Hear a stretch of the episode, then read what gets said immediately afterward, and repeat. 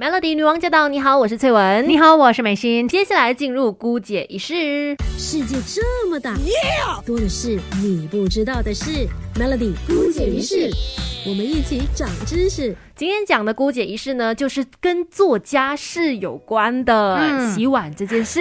我一直都觉得啦，洗碗这一件家事呢，好像是很多人都不太愿意做的。有两种很极端的人的，很爱做，就可能当做说呃，洗碗是他疗愈的过程。可是有一些朋友呢，就是吃饱饭之后就会觉得说，哎呦，就是等多一下再来洗碗喽，最好可以放越久越好，都不想要洗那些碗碟。是有很多人都会这样子的，就习惯性的把碗碟呢。堆叠在那个洗碗槽那边，然后其实讲到洗碗这件事情，因为很多的地方我们都可能做错的哈，所以一一的来讲。首先呢，在日本那边有一个研究显示，如果你的碗盘都喜欢就是先给它先浸泡的话，就先泡水之后再洗，超过十个小时，细菌会增加到四十八万倍啊！四十八万这个数字我真的不会算，所以不要以为说，哎呀，我泡在那边泡越久就过后比较容。容易洗干净，但其实有可能呢，你就不小心让整个环境都变成是那个细菌的温床嘛。所以洗碗这一件事，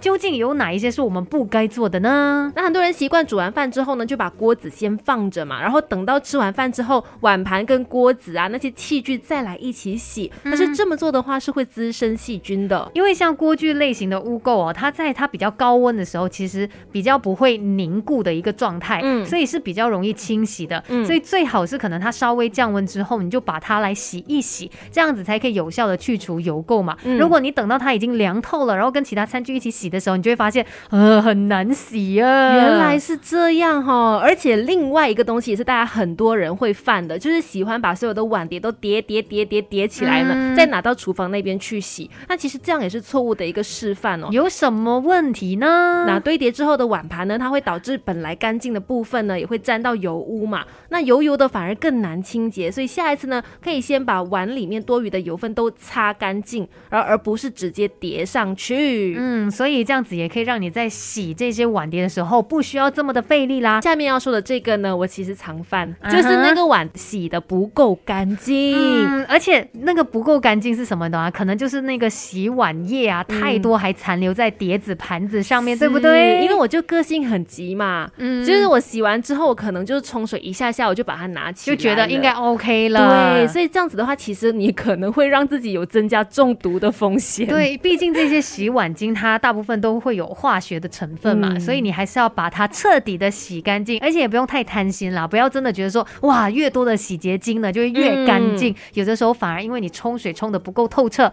结果就把这些洗碗巾都吃下肚子了，怀疑自己上次吃错肚子是不是这个原因？接下来呢，这个也是很不 OK 哦，就是你洗完碗之后呢，一定要把那个碗盘都给至少是晾干也好，或者擦干都好，要保持干爽，这是很重要。因为潮湿的一个环境呢，就会让细菌非常容易滋生，是他们的温床啊。对，所以呢，尽量可能把它放在通风的地方去晾干啦。嗯，这样子的话呢，也可以确保说，哎，家里面大家使用这个碗盘的时候，都是比较对身体没有这么大的一个负担的。要确保你的碗碟都有干的情况哦，就是让他们都站起来，嗯，就是打斜也好，或者是直立啊等等的，就是可以加快它们晾干的速度。要不然如果都叠起来的话，中间有很多是没有空隙的，对，那反而就是会滋生细菌啦。嗯，所以关于洗碗这一件事啊，刚才说的这些 NG 点哦，你可以来检查一下，是不是在平常的日常生活当中也不小心犯错了。嗯，洗碗洗的不好的话呢，碗没有洗干净，细菌还跟着来。对而且有一个很关键的部分，就是你用来洗碗的那一个海绵啊，通常呢，很多人就是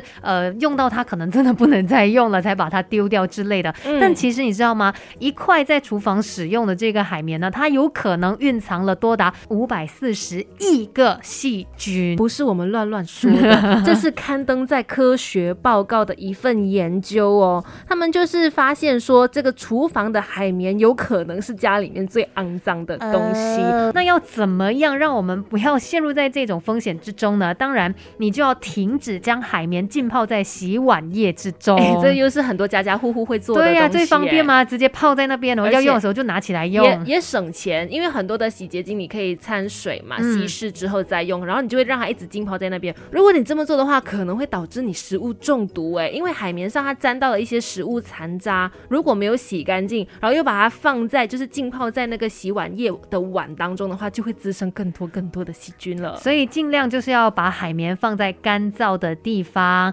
然后再来呢，就是你要选择正确的海绵，而且有时候用完了这个海绵之后呢，再把它稍微的清洗一下，不要说里面还有那些残渣，就直接又再丢回那个容器里面。还有更重要就是，当然是要定时的换海绵喽。是建议你常常用的话，就是尽量一个月就要换一个新的海绵了。那如果你说，哎，你没有常常用它的话，但是海绵因为放在那个洗碗盆那边嘛，还是有可能会容易潮湿或者是肮脏的。嗯，有可能它也还正在滋生细菌，所以呢，还是建议你经常更换比较好哦。对，要常常关注你家的海绵的状态啦。其实有的时候呢，当你发现那个碗盘很油腻的时候，相当烦人的，要洗很多次才会把它给洗掉。对，尤其是我这种人家讲的富贵手啦，其实就是非常的干，然后就是只要用到那个洗洁精，我就会很容易发痒啊，皮肤痒的话，我就很怕遇到很油的碗碟。所以这边要告诉大家一个小贴士，怎么样可以把那个油油的碗碟弄得比较好洗呢？其实有很多的方法的，像是第一个，你可以用面粉去油哦，在洗碗之前呢，就将少量的面粉倒到这个洗碗水当中，因为面粉它有吸附油脂的作用，所以它就会把其中的那个油脂